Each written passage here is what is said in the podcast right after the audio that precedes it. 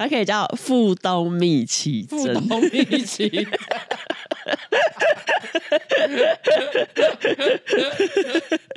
我觉得如果接下来出现这一个的话，很好笑哎。你知道富东蜜奇珍这新闻会下标最强新人？最近有一个他他是今年的呃不二零二四年对金曲奖最佳新人，最佳新人，最佳新人奖的这个角逐者。对，富东蜜四十岁高龄。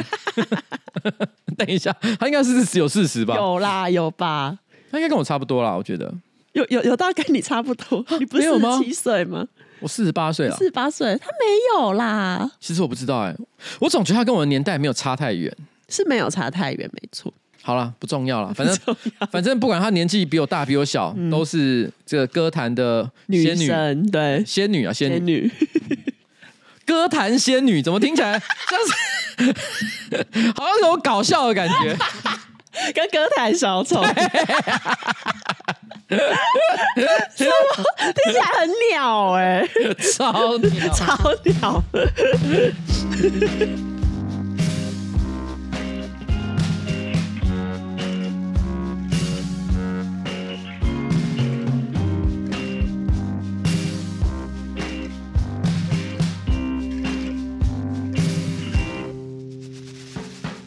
哎，大家好，我是上班不要看的瓜吉，在我旁边是我可爱的小助理。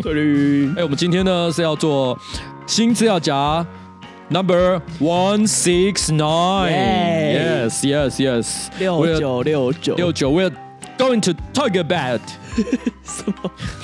这是什么？sex。这集 根本就没有什么 sex。有啦有啦有有一个详尽的，你少在那边骗，因为我们一开始第一个就是要 sex 就是第一个，好不好？哎、欸，这个东西你应该原本就知道吧？我觉得大家真的是不要小看我在网络上海巡，还有看各种迷音的能力，好不好？真的，这东西我一开始就知道啦。好，反正就上一半我们不是有讲到说严成龙就是那个中国象棋比赛的冠军，然后他因为被怀疑说就是在肛门里面塞一些什么钢珠，然后然后就有被质疑说可能有作弊这样。然后因为那时候你不是讲到那个你是讲什么？它它像一条链子一样，然后上面有很多圆圆的那个东西串起来。对，那后来就有一个观众就来提出了刊物，他就说那东西叫做拉珠，不叫钢珠。我先跟你讲为什么会这样判断，因为事实上其实从来在台，应该说至少在台湾习惯的用法里面没有钢珠的讲法，嗯，我们会讲拉珠，我们会讲钢塞，哦，钢塞，钢塞。你看新闻报道，新闻报道全部都是用钢塞来做图示，嗯，他们都觉得那个东西是钢塞，钢塞就是一个水滴状，而且我记得英文好像也是写什么 anal plug，什么？钢囊塞，对，anal plug，对，anal plug，我记得它也是类似像这样的名字，所以真的就是钢塞，嗯嗯，钢珠是一个我从来没听过的讲法，所以我只能猜测。他讲的钢珠就是我们一般所谓的拉珠，哦、我是猜测的。事实上，他具体来说，他到底指的是什么？嗯、我要请教你们怎样？因为毕竟我我根本从本质上质疑有世界上有这个东西。没错，所以其实我知不知道那个东西？在台湾习惯说叫拉珠，我当然知道。感谢你的这个指正啊！哈，对，反正就是有网友呢，就是说关于那个钢珠的环节的那个东西有专有名词叫做拉珠。然后至于为什么我知道呢？是因为呢有人推荐一位绘师给我，他有一个 IP 就是拉珠武士，他还有商品化实际贩售，详情可以在推特搜寻麒麟的快乐绘图之家。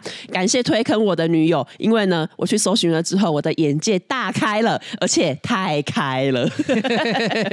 他眼界大开，他的眼界大开不是普通的眼界大开，是怎样？是屁眼界大开，屁眼界大开。而且因为他那时候就 take 那个我们 IG new folder 啦，然后因为那时候我就有分享嘛，因为我我就之前没有听过，我就想说这是什么东西，就有人呢就来回，如果是瓜吉一定会知道，那可见是彩铃在回复这一则线动。哎呦哎呦，这个很懂哎，有 sense 有 sense, 有 sense 啊，我知道我知道，没错。对，我觉得有时候哈，偶尔会遇到一个情况，因为我我其实我不敢说自己是什么动漫画专家或是民营。专家，我不会这样讲，嗯、但是我觉得我真的算看蛮多的，嗯、所以每当有人来质疑我在这部分的知识量，嗯、我都会有一种就是你有种就来跟我比一个什么呃什么百万小学堂动漫测验，对你你能赢过我可是很不容易的，啊。看看我这边哈书柜满满的各种漫画、动漫画的书籍，我不是在开玩笑的，知识渊博，知识渊博哈。好，就这样哈，不啰嗦。好，这就是谢谢你们的看物。对，这是关于拉猪的部分。嗯，其实我去查了一下这个拉珠武是好像有跟一些情趣产品有有出一些合作。哎，对，而且其实后来我不太确定是不是全部都有关联呐、啊，因为我的确有看到，就是有一个拉珠系列，但它的那个外面就露出在肛门外的那个把手的部分，它设计成武士刀的刀柄，它有点像是它把你的直肠当做是刀鞘，当你要怎么讲呢？你要拿出你的武器的时候，就是从刀鞘拉出你的钢珠。因为我去看了一下那个拉珠武士的漫画，好像就是呃那个主角他在面临一大堆敌人的时候，他就说什么在我看来你们全部都是刀鞘，然后因为他接下来就是要拿着他那一个拉猪刀去杀杀那一些。我我我其实不能接受，我觉得好可怕。不能接受。因为你要想一件事情，就是说，我不知道其他人是怎么样，但我想象中情趣用品怎么讲很私密。你拿来玩过自己，你会想要拿去捅玩别人吗？嗯、你捅到自己身体里面去，你还要去捅别人，蛮不卫生的感觉。对，OK。然后呢，因为这一集呢是我们二零二四年的第一集嘛，那才刚跨完年呢，马上农历年也要来了。那农历年最重要的呢，除了领年终奖金之外，有很多人也会打算在年后转职。谁？谁要做这件事情？绝对不是我。你你确定哈？哎，对对对。如果你试了的话，我会生气，你知道吗？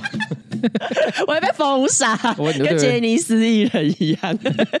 你知道吗？肥水不落外人田，很多好工作呢，都是要靠朋友或相关人士介绍才会有。国际人才平台 CakeResume 在找工作 App 呢，推出了履历交友的全新功能。哎，这个想法非常的。特别啊，没有想过找工作可以跟交友一样。对，CakeResume 是一个什么样的一个平台呢？其实你知道，resume 这个字就是履历表的意思。所以一开始呢，CakeResume 应该是要帮助大家哈，就是怎么样写出一个让大家喜欢的履历。嗯，那慢慢的呢，像这样的一个功能哦，也慢慢发展成一个社群的平台。国外也有一些类似的网站哈，专门就是让你公布自己个人的一些工作经历啊，然后专业技能啊，借由这个方式让猎头或者是一些大公司有机会可以找到你这个专业人才。可是没想到，他们现在更进一步，嗯，居然这种专业平台。他直接搞了一个左滑右滑的履历交友功能，对，我有试用了一下，我也试用了呢。对，那个手感真的就是跟一些交友软体差不多。他直接求职界的听的，就是说，好，你现在把你的履历哈，你的个人的资料全部 po 上去之后，啊，你可以跟大家讲说你到底在找什么？没错，哎，这跟听的是不是一样？真的很像。你要找一夜情吗？还是你是要找这个长远的关系？对，对，对，对，对，随便哈，你把这个东西列出来，然后于是他帮你配对，配对的时候就会出现很多其他人资料啊，可能是雇主。嗯，也可能是猎人头，猎人头，也可能是什么专业技术人士这种，对，或者是你你是老板在找员工也可以。嗯嗯、然后呢，于是你就会出现各式各样的东西，然后你就左滑右滑，左滑就是不要，右滑就是要。对，然后你就可以，哎哦，看你有没有。对方也看到你，然后没合起来，但我不确定是我的问题还是怎么样哈。就是我昨天在左滑右滑的时候，发现我很受到性别的影响，就是拥有同样专业技能的，嗯，他如果照片是男生，我就有一种不太想右滑的感觉。可是问题是看到女生，我就觉得哦，这个右滑没问题。真的当成交友软体在，我真的是当交友软体在。不行，你要秉持着专业精神。专业精神就是性别不是最重要的。没错没错。听到我们说这个 app 呢长得像交友软体，然后可能就会有人觉得，哎，那这样上面的人会不会跟交友软体一样参差不齐？然后可能甚至有一些奇怪的人混入，但其实不会，因为呢，CakeResume 它其实是用人工审核的方式，然后帮那个使用者的资料把关。这其实我很有感，因为 CakeResume 不是希望我们两个去办账号嘛，然后填写一些资料让他们可以审核。因为我填资料的时候，我我不是填我真实的工作经验，我是以一个我是在霍格华兹工作的管理员的这一个身份 去填写资料。你是你是猫头鹰管理员，然后我的大头贴也是放一个我戴着巫师帽的照片。然后因为一开始我还没有。跟佳佳，就是我们的窗口讲，我就直接按送出。结果之后佳佳就过来密我说：“哎、欸，彩玲，可能你要再送一次审核，因为 CakeResume 好像以为你是怪怪的人，就把你的审核驳回。所以他们其实真的有在认真审。哎，你怎么知道霍格华兹不存在？如果真的有怎么办？对啊，我是专场魔药学，专长魔药学，人家其实有机会可以跟黑魔法防御术的人去做交流啊，啊，你就不给他这个机会吗？没有包容各种可能。对啊，你我觉得世界上工作可能性是很很丰富的哦，大家要多元呐、啊。然后除了这个之外，他还有。六百万名使用者的职涯生态圈不受地点限制，所以呢，不管你是求职者啊，还是雇主啊，还是猎人头呢，你可以就选择你不同的身份，然后去做选择。它还有八大的职涯主题可以选，你可以随时的更换你的交流对象跟内容，轻松解决你想要完成的职涯目标。找工作 App 呢，还拥有来自 Google、台积电、L'Oreal 等知名企业超过上万笔最新的优质职缺，让你随时随地可以获得最新的职缺资讯和应征。那现在点击资讯来连接哈，并且输入瓜吉的限时邀请码。Three e five，这个我觉得三，我我想想看，我知道怎么念，我用英文念，我觉得大家比较不会搞，嗯，可是因为一听起来也很像一，好，接下来全部都是英文，OK，全部都是英文，所以你一定要搞错哈。如果你听起来像数字的啊，那个是英文字母，OK，Three E Five Four。FF，对，这个是我的邀请码，你就可以获得十次的奖励滑动机会，一起来 Cake Resume Meet 哈，然后拓展你的职涯人脉，一起 Meet 你的理想工作吧，耶！谢谢我们的干爹 Cake Resume。然后接下来呢，我要讲一个悲伤跨年夜的新闻，就是在跨、啊、悲伤跨年夜，悲伤跨年夜，哎，你居然知道？这是什么？伊能静跨年夜，伊能静的歌吗？哒哒哒，无法入睡。对。哎，我觉得伊能静好适合你哦。为什么？就是因为早年那些女性里面，她算是也算是荒唐的，她的荒唐感很强哎。哪有有吗？因为她当年真的很红，然后长得真的是漂亮可爱。嗯。但是你是后来她做了很多你不知道为什么她要这样做的事情啊。她跟她老公啊，然后又去外面啊。哦，对对对对，又又去中国还是什么的。然后讲了一些话，也是傻大姐，傻大姐，特别特别。上一个拜在跨年夜那一天呢，高雄呢有九名民众呢在跨年当天晚上十一点半，他们搭乘好像是我记得是前进区。有一栋大楼里面的电梯，他们在搭电梯的时候，电梯居然故障，然后等到他们呢被救出来的时候呢，已经是二零二四年的元旦凌晨十二点十分。我不知道高雄那边的习惯是怎么样，但感觉上在那个时间点，也就是跨年前不久，然后要搭电梯去大楼，嗯、感觉上是为了要看烟火哦，去顶楼看烟火。对啊，我觉得听起来蛮像是。他本来一直想着说，哦，我想去看烟火，嗯、而且我不小心居然跟另外八名困在那个电梯里面，对对对对，心里一定是很干。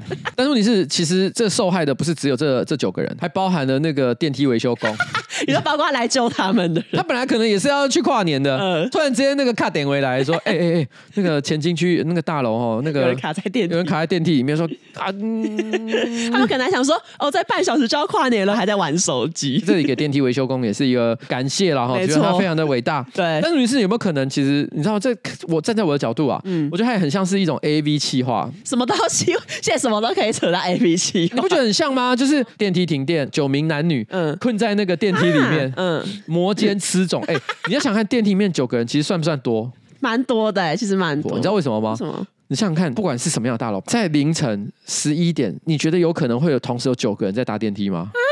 没有遇过吧？那个时间点一定是在家睡觉啊。那时候有搭电梯的都是零零星星嘛。嗯、为什么这时候有九个人？九个人是电梯会塞满的情况哦。嗯嗯、那在这种摩肩吃踵的情况底下，那我觉得他们一定是为了一个目的，大家同一时间想要去那个大楼做点什么。嗯。那这个做点什么？可能是为了要去看烟火。假设没有烟火可看，为什么大家挤在那里？因为半夜要开轰趴。所以我觉得在那个短短的时间之内，我觉得好像可以直接拍一片的企划呢。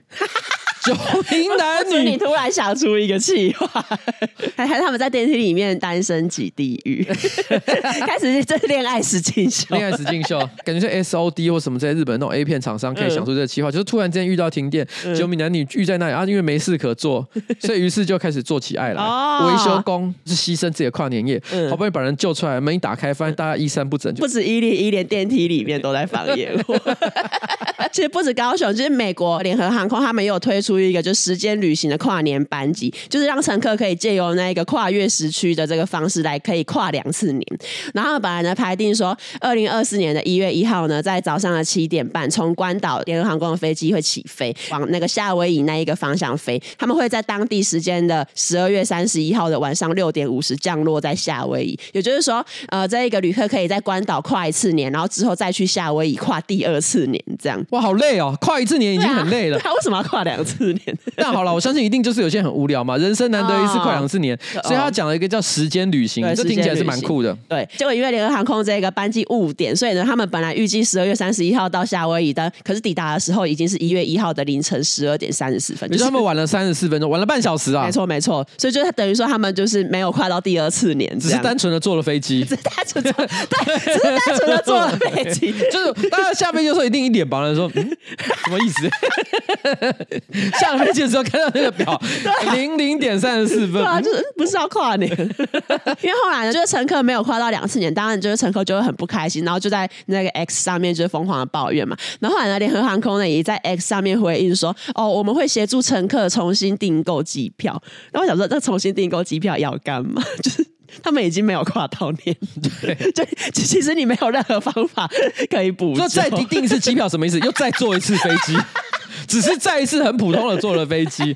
但是因为好像呃，除了联航空之外，其实还有别的航空公司也有推出这一种跨年的，就是用利用时区跨两次年的班机。然后好像其他的飞机都有正常的起飞跟落地，但就是就是这一杯是就特 特倒霉，对，特倒霉。可是你知道吗？它其实有一个方法可以解决这个问题。你说在飞机上跨年也可以，可是我觉得不够精彩。他如果是从关岛飞夏威夷，为了目的就是什么，要再赶一次跨年，嗯，那他就差半小时，对不对？就就再飞过去一点，再飞过去一次啊！什么洛杉矶也是纽约还是哪里？你就直接再飞远一点，可以争取到一个小时或者两个小时。你这时候就快马加鞭，然后赶快把那个时间给弥补回来，你就可以追到你下一次跨年的时间。然后这样子，这样就就可以解决这个问题了。唯一的缺点是什么？你知道吗？嗯，会飞太远。这样会太危险，很烂哎、欸！你见到了？对啊，这太危险，飞太远，对你做鬼脸，乘客会对你做鬼脸。我们不知道要飞去哪里，已经没办法了，无法回去。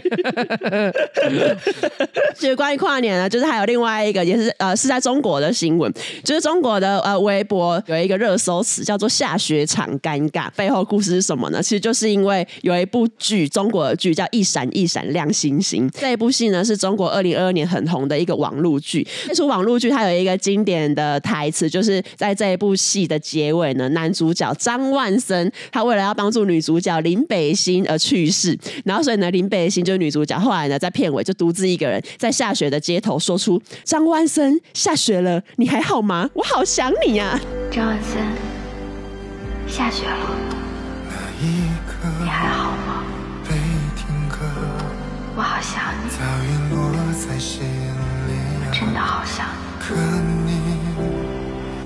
据说这句台词当时感动了无数观众。这一部《一闪一闪亮星星》，它好像是爱奇艺目前就是评分最高的一个中国电视剧。这样，然后因为它很红嘛，所以后来就是有电影版延伸出来，定在二零二三年的十二月三十号上映，就是跨年的前一天。电影方呢，他们有为这一部电影呢做出了一些比较特别的这一个宣传的策略，就是呢，在二零二三年的十二月三十号的下午一点十四分，就是一三一四这一个时间，有推出专属的告白场，然后它的 slogan 是。你在身边就是初雪，主打说这个专属告白场的下雪场，让观众呢可以在电影院里面享受到浪漫的飘雪体验。不少电影院呢，就是也是为了要营造这一个呃下雪的感觉，他们还去购买了一些造雪的设备啊，然后营造这一个氛围。不过呢，实际体验之后，就有观众觉得什么造雪根本就是一堆泡沫。就有人说，本来这个电影院可能想要营造出很感人的气氛，但其实那一个雪的品质有够差，然后根本就是泡沫。然后可能有一些电影院的那雪也用的太多了。所以导致呢，就是观众在散场的时候身上全部都是泡沫。你有你有看照片吗？有啊，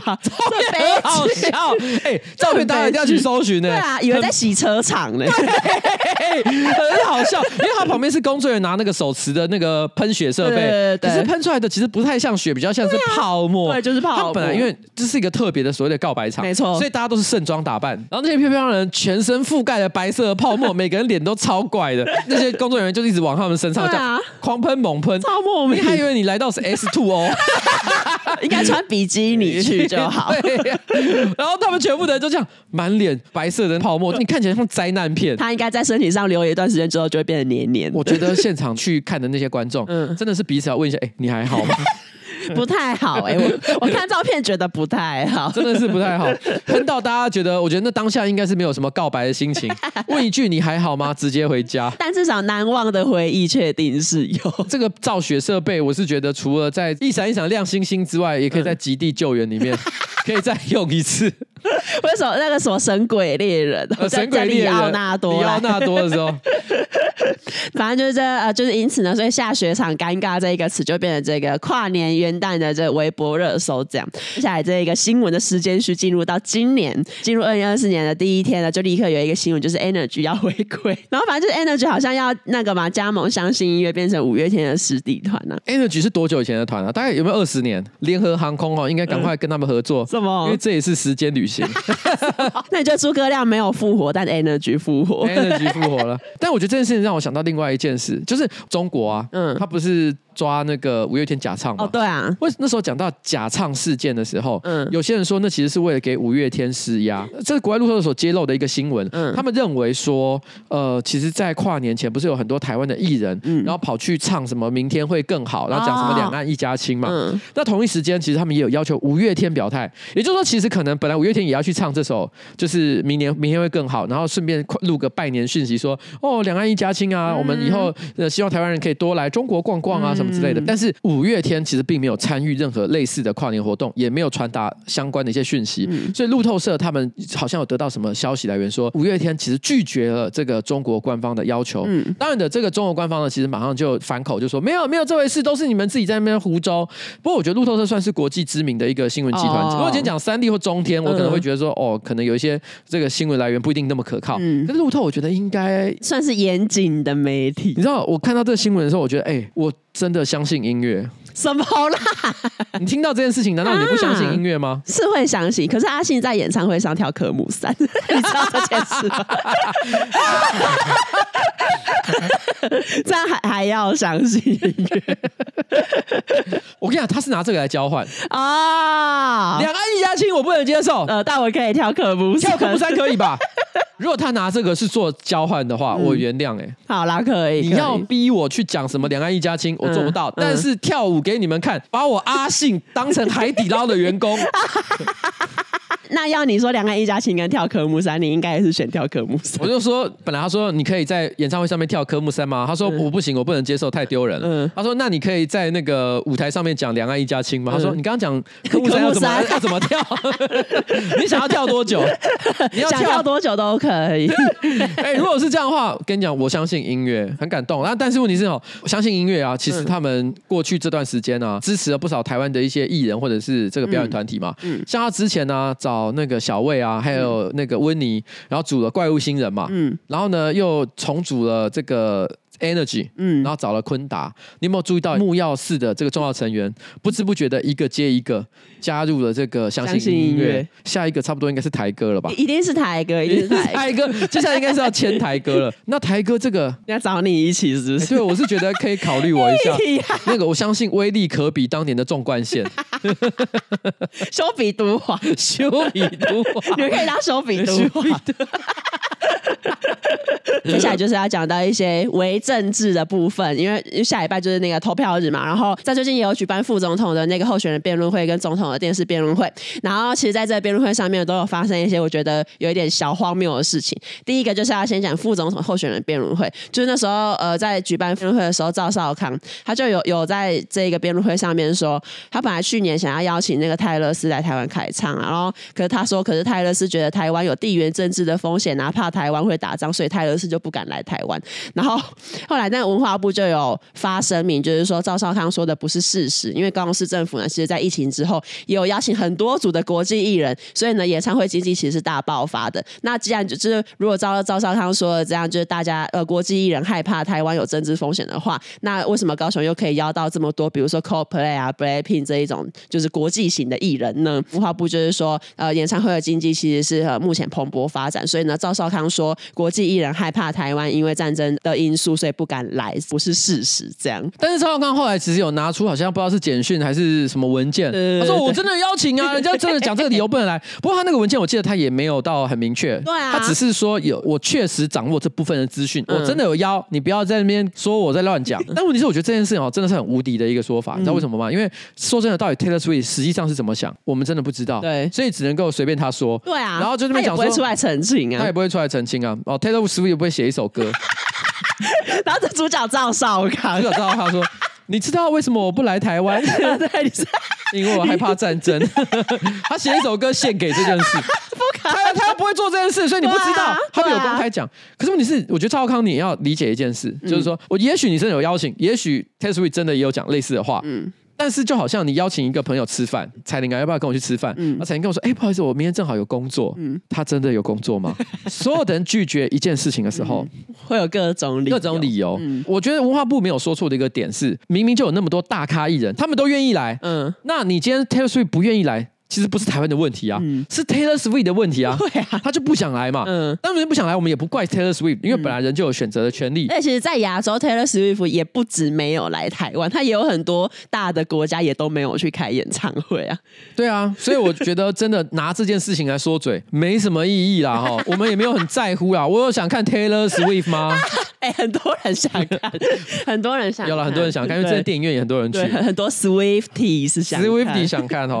但是问题是，其实那一天副总统的辩论赛，嗯，其实有很多有趣的地方了，嗯，像是赵浩康他不是有讲一个，就是共识是什么？反正他们在辩论嘛，嗯、然后他们那时候就讲了一个问题，说你们国民党一直在讲说什么九二共识，对不对？嗯、可是明明啊，习近平就这个中国官方就已经讲过，就是说没有九二共识这回事哈啊，我们呃我们九二共识其实是没有共识的，因为一边讲的是一国两制啊，一边的是什么一中各表，概念是不一样的嘛哈，你们明明就没有共识，所以你怎么可以说我们有共识？这样？然后那时候赵浩康就跟着讲一句说，哎，我觉得我用他的话来讲，我免得有误会，我现在直接讲他的原话，他就说，哎。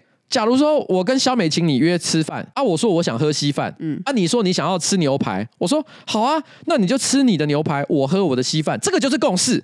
共识并不需要大家都一样，共识可以不一样。什么啦？果然真的不可以随便摔三克纲，你知道吗？中文能力的败坏就是这样子。大家要去读廉耻，对，大家去读廉耻，什么意思？他说你你说你去吃稀饭啊，我说我去吃牛排，那我们就是共识了。怎么啦？那、啊、明明就没有共识，一个去牛排馆，一个去吃青州小菜，这个叫共识、啊，这没有共识，好不好？这个不叫约吃饭。对，其实我知道他想要表达的是什么。嗯，他就是英文里面的 agree on disagree。就是说，当我们两个人，假设我跟彩玲在吵架，嗯，吵到发现说，哎、欸，我觉得你讲的跟我讲的，就是终究是没有交集点。嗯，于是我们想要结束这个讨论，哦、我就说，至少 we agree on disagree。啊、哦，我们至少都有一个共识，就是我们两个人互相都不认同，我们都没有任何可以共识的地方，但至少我们都知道我们彼此互相不认同。于是你就知道我不想再讨论了，你就说好，那很礼貌说好了，我们彼此不认同，我们还是可以继续吃饭。如果只是这个这个情境下 make sense，可是这终究就表示我们是没有共识，它只是表示我们因为没有共识的关系，所所以我们暂停我们这部分的讨论。嗯，所以其实中国跟台湾的关系也的确是如此啊。不管你是说两岸还是两个国家，或是两个政治实体，我们之间到底是有什么样的一个共识？答案是就是叫做没有。如果你是站在一个我们其实有共识的情况下，要继续讨论下去的话，啊，是没有的，因为我们没有一个可讨论的空间嘛。嗯，总而言之呢，我觉得这里的共识，唯一的共识就是中共的意思。然后如果硬要去扯，有什么东西是可以。成立的话，嗯，那就是我们去吃 buffet，嗯，可能有一点机会，只是很可惜，在这一场国际政治的角力当中。没有 buffet，没有 buffet 可以吃啊！哈，接下来要讲总统的电视辩论会，因为在总统的电视辩论会上面，那个朱立伦不是有有被拍到说，因为他坐在那个第一排嘛，然后就有媒体就拍到说他在那个媒体询问环节中的时候，朱立伦好像睡着了。可是后来朱立伦就是有驳斥说，我才没有睡着，是那个摄影机的角度让每个坐在第一排的人看起来都像在打瞌睡。尤其呢，我又是眼睛小的人，我根本就就摄影机这样子照，根本就看不到我的眼睛是张开的。然后他就说，哦，这是民进党的老招啊，什么？一开始就知道坐第一排一定会被民进党说他在打瞌睡，但是我后来你你有看那个影片吗？有我看啊，我其实真的有一点没办法确定他到底是醒着还是睡着，因为他好像中间有一度有眨眼睛的感觉。我觉得最重要是肢体动作，因为你知道不是只有朱立伦哦，甚至后面五个人全部睡着，就前面五个人，对，第一排那五个人全部睡着啊，嗯嗯、而且他最左边那个人，注意看那个影片，我知道，他根本就是。先点了一个头，突然用力的抬起来，那个就是上课打瞌睡的人的 自然反应，对，完全都是压掉。那几个全部都国民党啊，嗯，朱立伦是我记得是左边数过来第四个人，他的确是头微低，眼睛就是看起来闭闭的，他有些微小的肢体动作。可是我注意看哦，你注意看他的肢体，他是不是双肩下垂，核心？无力，就算他没有睡着，嗯，他是以一个非常颓丧的姿势坐在那个座位上，有一点，就是他的核心是没有在出力的，双手自然往下往下摆的一个状态，嗯，就算他没有在睡觉，嗯，他也没有认真在听。你你有看过任何认真在听人家讲话的人是这个动作吗？他完全是一个自然体，在你最松的情况下才会做出来的一个肢体的肢体状态。嗯，九成就是在睡觉了。就算他不是在睡觉，他也是没有全神贯注在听。他今天是参加一个辩论会，跟总统选举有关的辩论会。他作为一个党主席，他一定是洞见观瞻，他也知道镜头随时可能会 take 他。然后呢，他又是坐在第一排的位置。我觉得任何正常的人，我随便举例啊，去看伯恩的喜剧演出，就算我觉得他讲的超无聊，我想睡觉，我都会打自己的脸，叫我自己醒过来。好，你知道然后你会叫自己不要玩手机，对，不要玩手机。我不敢，为什么？因为我知道现在是一个很震惊的表演场合。对对对对，甚至表演博恩演出好了，你去看歌剧，嗯。哎，看歌剧很容易，因为你看不懂，所以你就睡着，对不对？很容易恍神。可是你会不会觉得在那种当下，嗯，你会努力让自己醒过来？哦，因为你会怕别人说，哦，你看这个人听不懂歌剧，不得体呀，然后你还来这边在那边 附庸风雅，恶心，对不对？你会强迫自己眼睛张着 啊，你没有做到。哦，我相信，就算你没有睡觉，嗯。你他妈，你已经不知道自己在干嘛了。你的神跟魂都已经飘到别的地方去，所以你根本不用解释，嗯、你就是没有。而且事实上也不是只有你，嗯、你后面那五个人看起来都很可疑，甚至于其中有一个，我笃定他就是在睡觉。有啊有啊，最左边最左边。而且事实上还有谁睡觉？吴新颖也睡觉，吴新颖也睡觉。吴新颖睡到头直接往后仰。那吴新颖说什么？被记者问的时候，吴新颖用台语笑着说：“哦，感冒啊，耍囡仔没法度，感冒带小孩没办法。”他是真的这样就。这三个字讲吗？我心里这个比较像是他可能擅长已经要走出去的途中，他正在走，然后记者在旁边就问了一句，然后他可能也是讲完他就立刻走了的那一种，所以他就是很迅速的回了一句这个。哦，因为重点不是他讲台语会讲国语，对，而是说他讲的这句话就是他完全没有要组织一个完整的句子。啊 啊，干嘛？干嘛？传音呐，无法度，以为广告台词。干嘛？传音呐，无法度。你需要几粒？你需要几粒？丝丝胶囊。什么啦？就是你会觉得他没有在正经跟你讲话。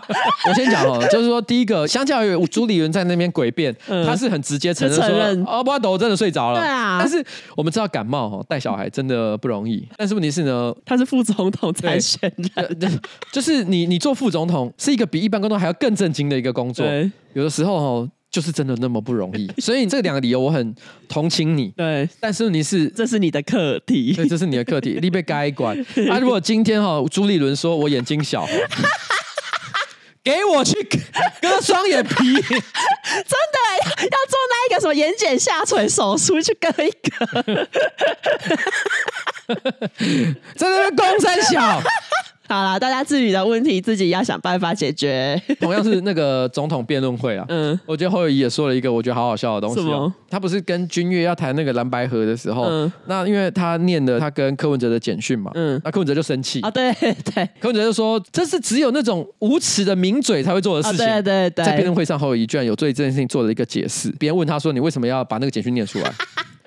他就说：“哈，我们几个人坐在那边哈，没有什么话可以说，所以我就把简讯拿起来念一念。因为就四个人坐在那里嘛，总是要有话可以讲，不然镜头对着我，我都默默无言也不好。那一天你默默无言，只能选择离开。他只能选择离开耶。对，当当你跟朋友坐这四个坐在一起，默默无言的时候，你就可以开始把简讯拿出来念吗？” 没有人这样说可以的吧？侯友宜的社交方式很有趣。对，啊，没话聊怎么办？来来，私讯全部念出来。哎、欸，我跟你讲哦，我前几天收到一个简讯，超好笑。没有，不可以呀，蛮有趣的这些人。就觉得你会觉得这些人都都在比好笑，很有意思。好，然后接下来这个新闻，我觉得这是跟二零二三年的最后几天的新闻有一种异曲同工之妙。反正就是彰化有一个二十岁的黄姓男大生，他在二零二三年的五月初，他回到他的国中母校看老师和学生。你为什么看老师跟学生？你要特别重音一下，你什么意思？那在网络上有一个影片，就是有一个什么小学六年级的弟弟，然后他因为他要毕业了，所以他就拍了一个毕业影片。然后在毕业影片里面就说：“哦、我知道，知道，快毕业了。”以后再来学校看老师和学生，然后就是这个二十岁的黄姓男大学，二十岁黄姓男大生，隔了很多年之后。对，他隔很多年之后，二零二三年的五月初，他会回去他的国中母校看老师和学生。然后他回去之后，可能就跟老师聊天，然后他就跟老师聊说：“哦，我最近就是考上了调查官，然后我目前呢在调查局的台中市的调查处任职。”然后他还还有拿出他的那个证件证明嘛。那老师听了之后，可能就觉得：“哇，就是我曾经教过的学生，怎么这么厉害啊？”然后就考上调查官很厉害。然后老师呢就请他呢就进去教室跟那个学生分享自己成为调查官的心路历程。同一个月的。五月下旬嘛，然后可能老师觉得哦，他上一次去班上分享成果很不错，又邀请他就再次回到学校演讲。然后这一次呢，这个黄姓男子呢，他特别精心装扮，他穿上了防弹背心，然后佩戴警棍、手铐，还有枪等物品，然后前前后后呢，向那一个学校十个班的学弟妹讲述调查局的业务跟薪水这种细节。可是因为过程中呢，有一些旁听的老师就会觉得，嗯，他讲的内容怎么好像怪怪的，就起疑。然后他们起疑之后呢，就通报警方。结果呢，警察调查之后呢，发现，哎，这个黄男所谓的调查局的证件呢是假的之外，他的防弹背心也是网络上买的啊，那个枪也是什么玩具 BB 枪，就这个人根本就不是调查局的人。然后之后呢，这个黄姓男子他也有坦承他做了犯行。然后呢，彰化地检署也有依据什么践行公务员职权啊、伪造特种文书、公然冒用公务员的服装官衔等罪嫌的，跟跟他提起公诉。然后在学校呢，之后也有做了一个补救措施，就是他们邀请了真正的正牌调查官来学校举办座谈，然后还顺便的进行了反诈骗宣导。老师没有查证吗？老师要查证啊，怎么可以没有查证就叫他进去分享嘞？对啊，伯恩的事情还没有给大家足够的教训吗？时间旅行，时间时间旅行一下，大家想说，嗯，人家随便一个学生讲什么话你就相信他做调查官，你不觉得很奇怪吗？侮辱到调查局啊！啊哦，我只能说哈，怎样？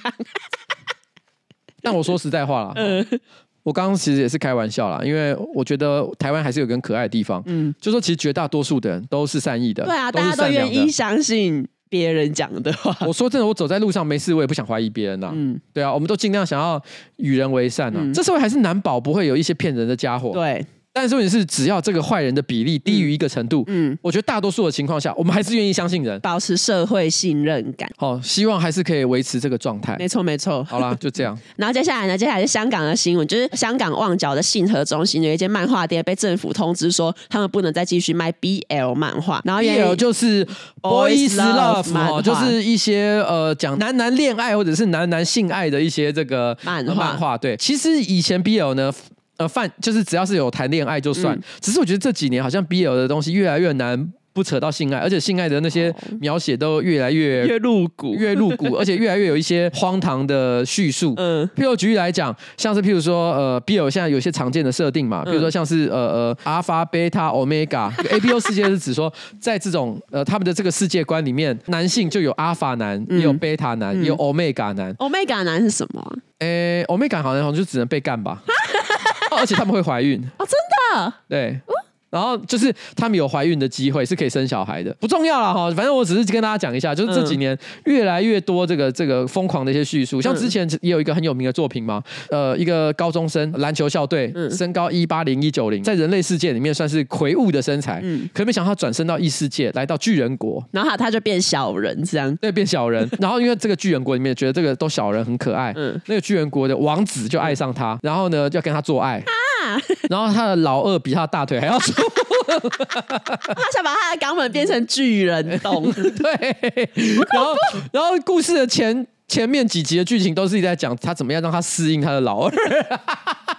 感觉要花很大的篇幅讲述这个过程，很好笑哎！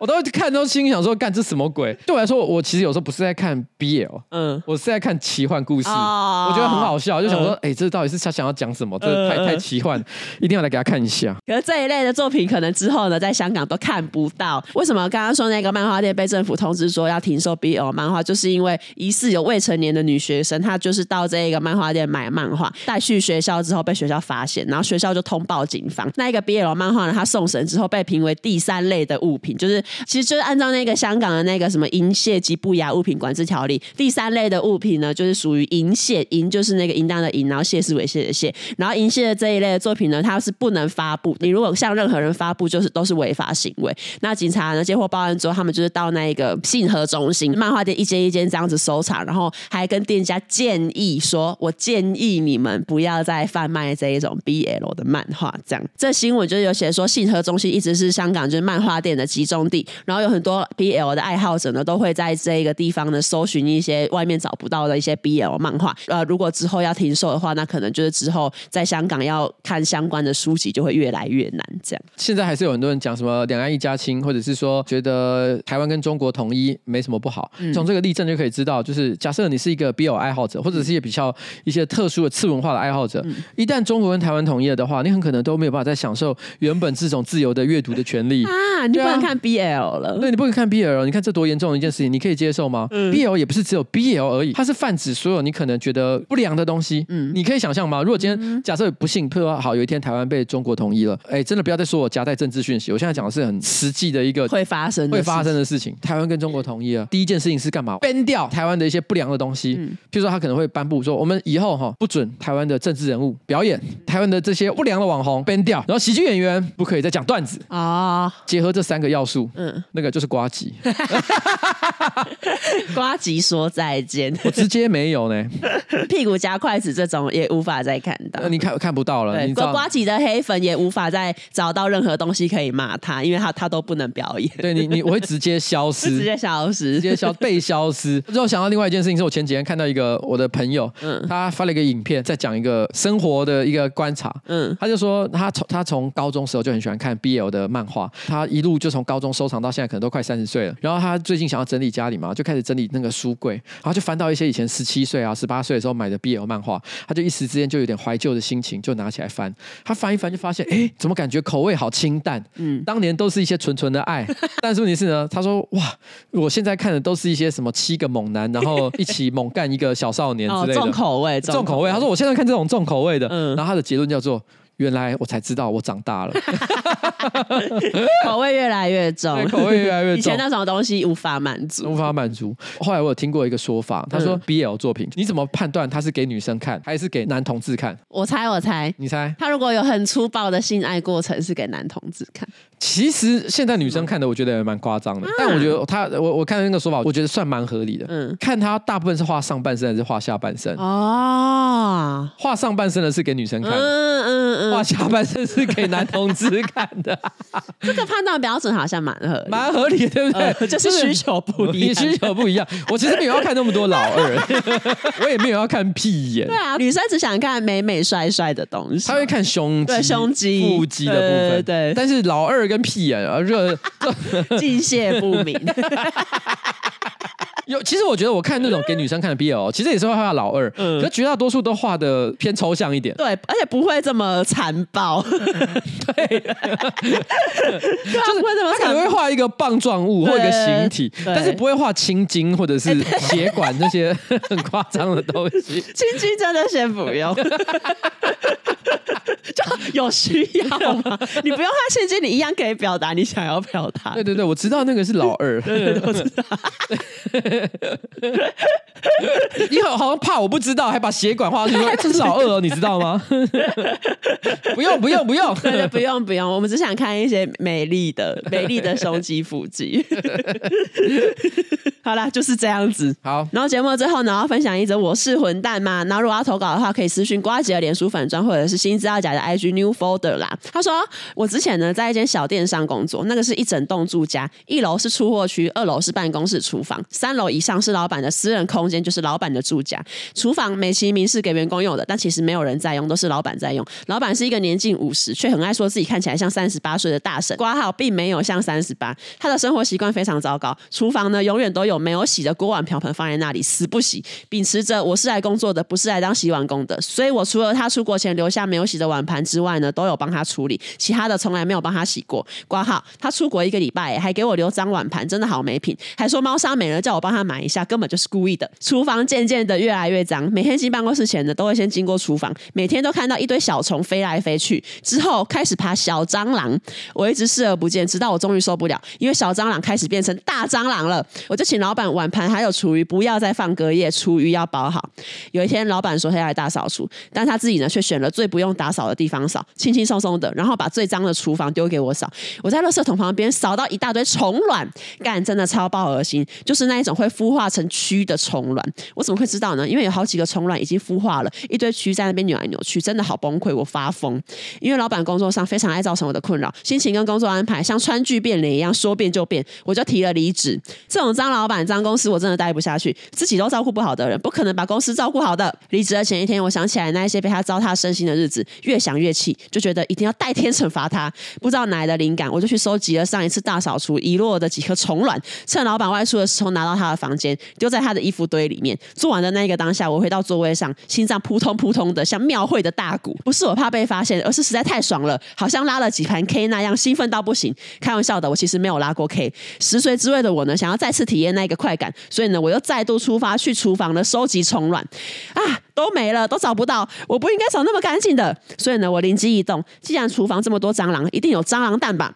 我不夸张，不到三十秒，我就在厨房找到好几颗像红豆的蟑螂蛋。天哪，这个是 这个很很辛苦哎、欸。对啊，这是什么啊？生态园区。他说，我小心翼翼的拿着镊子，把蟑螂蛋轻轻的夹到卫生纸上面，生怕破坏了珍贵的蛋蛋，但还是不小心夹破了两颗。我像一个昆虫，哎。像个昆虫侦探的我，哦、捧着珍贵的蟑螂蛋蛋们，再度打开老板的闺房。对，还随便拉了一个他在放衣服的抽屉，拉开他的衣服，把蟑螂蛋丢进去，完成。请问，把老板制造出来的虫虫还给他，这样的我是个混蛋吗？后记，我已经离职几个月了。听前同事说，他欠厂商的货款一直拖都不给，拖到厂商跟他撕破脸。然后现在呢，叫员工下个月转为兼职，真的是一个有个不良的老板。我还上网查他的判决书，查到他被多家银行诉诸司法，强迫还钱的判决书，真可怜。我以前就讲过嘛，我觉得恶作剧是人的天性嘛，没错。我反而有一个反应是这样，嗯、我觉得你的恶作剧也太小规模了。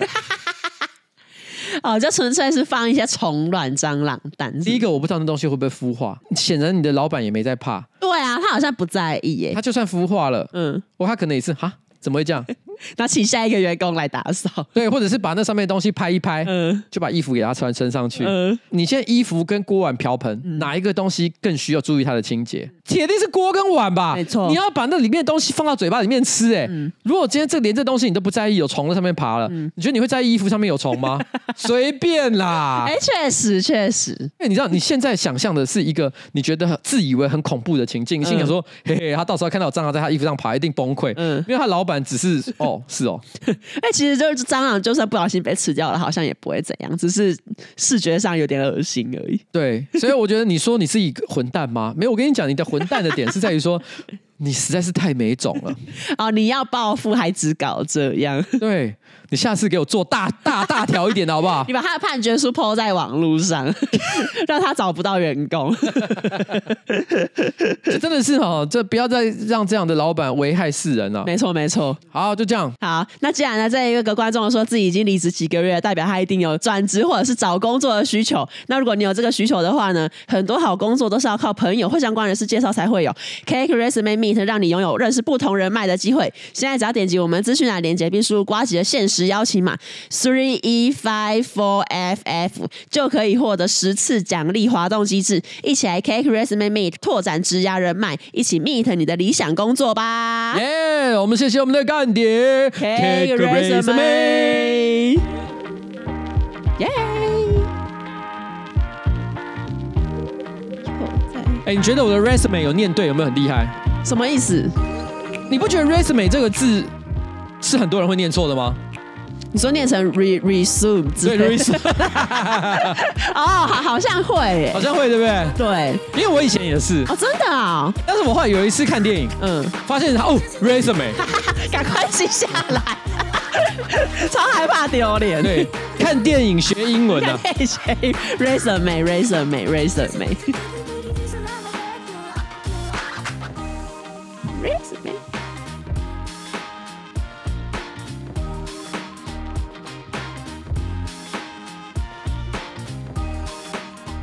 好了，拜拜，拜拜。